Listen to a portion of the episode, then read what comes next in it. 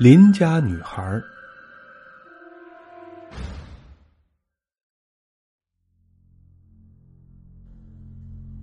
董楠今年二十八岁，是一个外地人。他来这个城市应聘工作，单位不提供住房，只能够租民房。在中介所里有一处房子让他很满意，一厅两室，处于繁华和清静的交汇处。最可心的是，房租也便宜，一个月才五百块钱。这是一栋五层建筑。一个楼道两家住户，董楠租的是顶楼中的一间。白天还看不出什么，晚上就觉得过于清静了。原来这栋楼房是二十世纪七十年代的建筑，楼梯狭窄，中厅、厨房和卫生间都不大。近几年开辟了许多的新住宅小区，市民大都搬到了那里，这里基本上。就是一栋砌楼，整栋楼五十户，晚上开灯的也就三分之一，自己对面也一直没见过开门，想必也没有住人。这是个夏天，接近午夜，天气闷热的难以入睡，董楠便无聊的看着电视，突然他听见有人敲门，他满心狐疑的打开门。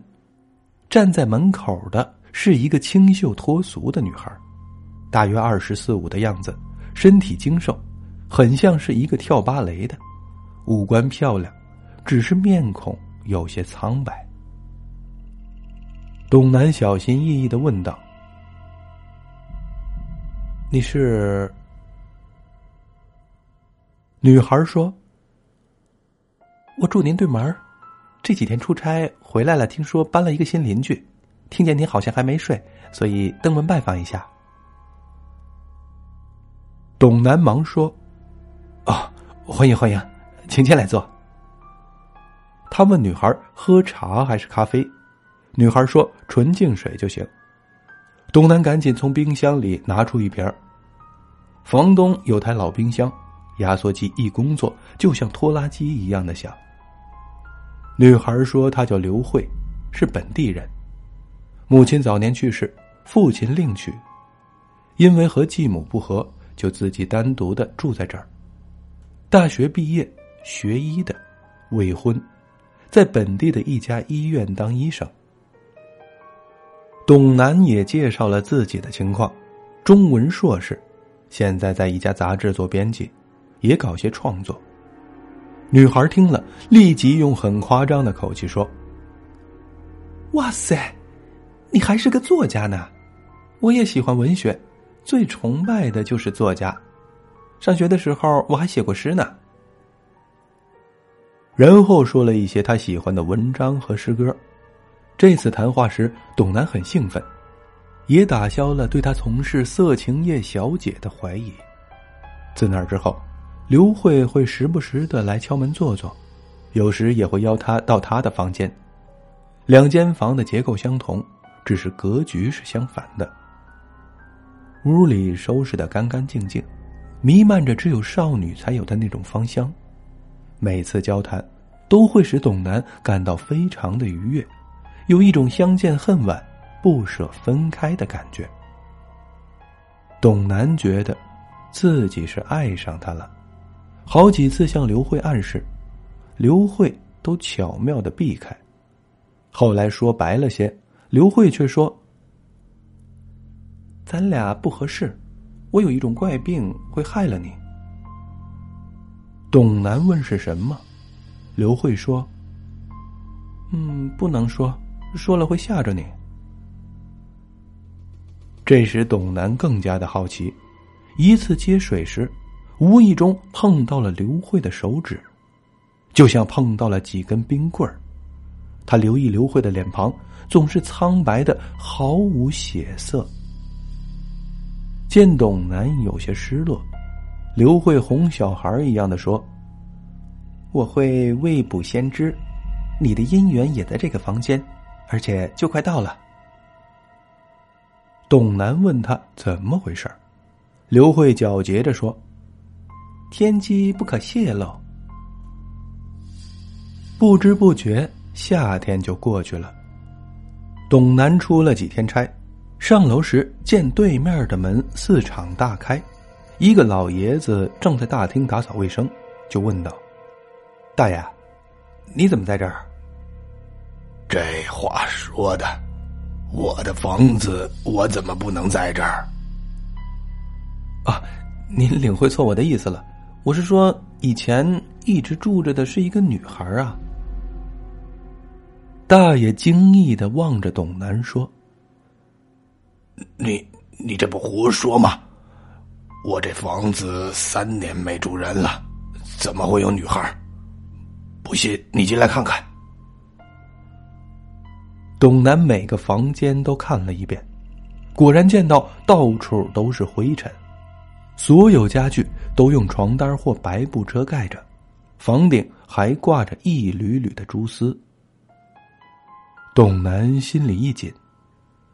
我以前见到的，难道是一个女鬼？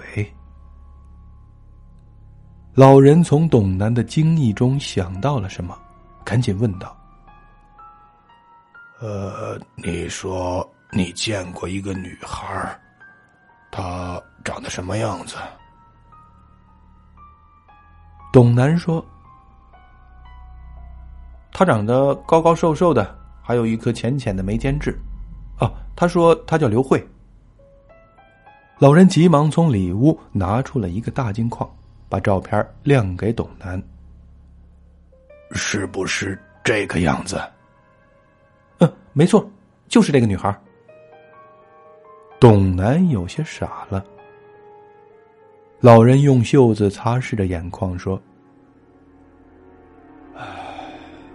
闺女，爸爸知道，你还留恋这个世界，舍不得走，还在这里留恋。老人擦着眼泪，介绍了女孩的情况。大学刚毕业就得了白血病，多方抢救无效，最终辞世了。这天晚上，董楠一晚上没睡着。心里非常的紧张，忐忑不安的。他想再见一次刘慧，又怕他真来了自己受不了。这天将近午夜的时候，敲门声又响了。他壮着胆子把门打开，不由得吓得魂飞魄散。外面漆黑一片，刘慧一张脸飘在半空，披头散发。一张脸泛着绿光，忽闪忽闪的，咧嘴一笑，露出了满口白森森的獠牙。他不由得惊叫一声，昏迷了过去。董楠醒来是在一家医院，首先映入眼帘的是位貌似刘慧的女孩。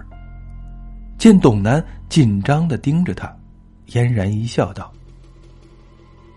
我第一天租房搬进去，突然断电了。”想请你到房间里看看电路，谁知你就吓昏了。”董楠说道。“你你怎么没有身子，脸还是绿的？怎么没有身子？那天天黑你看不到，我用手机照明，脸可不就是绿的吗？亏你是个男人，胆子这么小。”董楠就把以前遇见刘慧的事儿说了。女孩哈哈大笑说：“哈哈，真有意思，遇见真鬼做朋友，活人来了倒吓死了。”后来他们就成了恋人，也明白了刘慧所说的姻缘是指的他们。从那之后，刘慧再也没有出现过。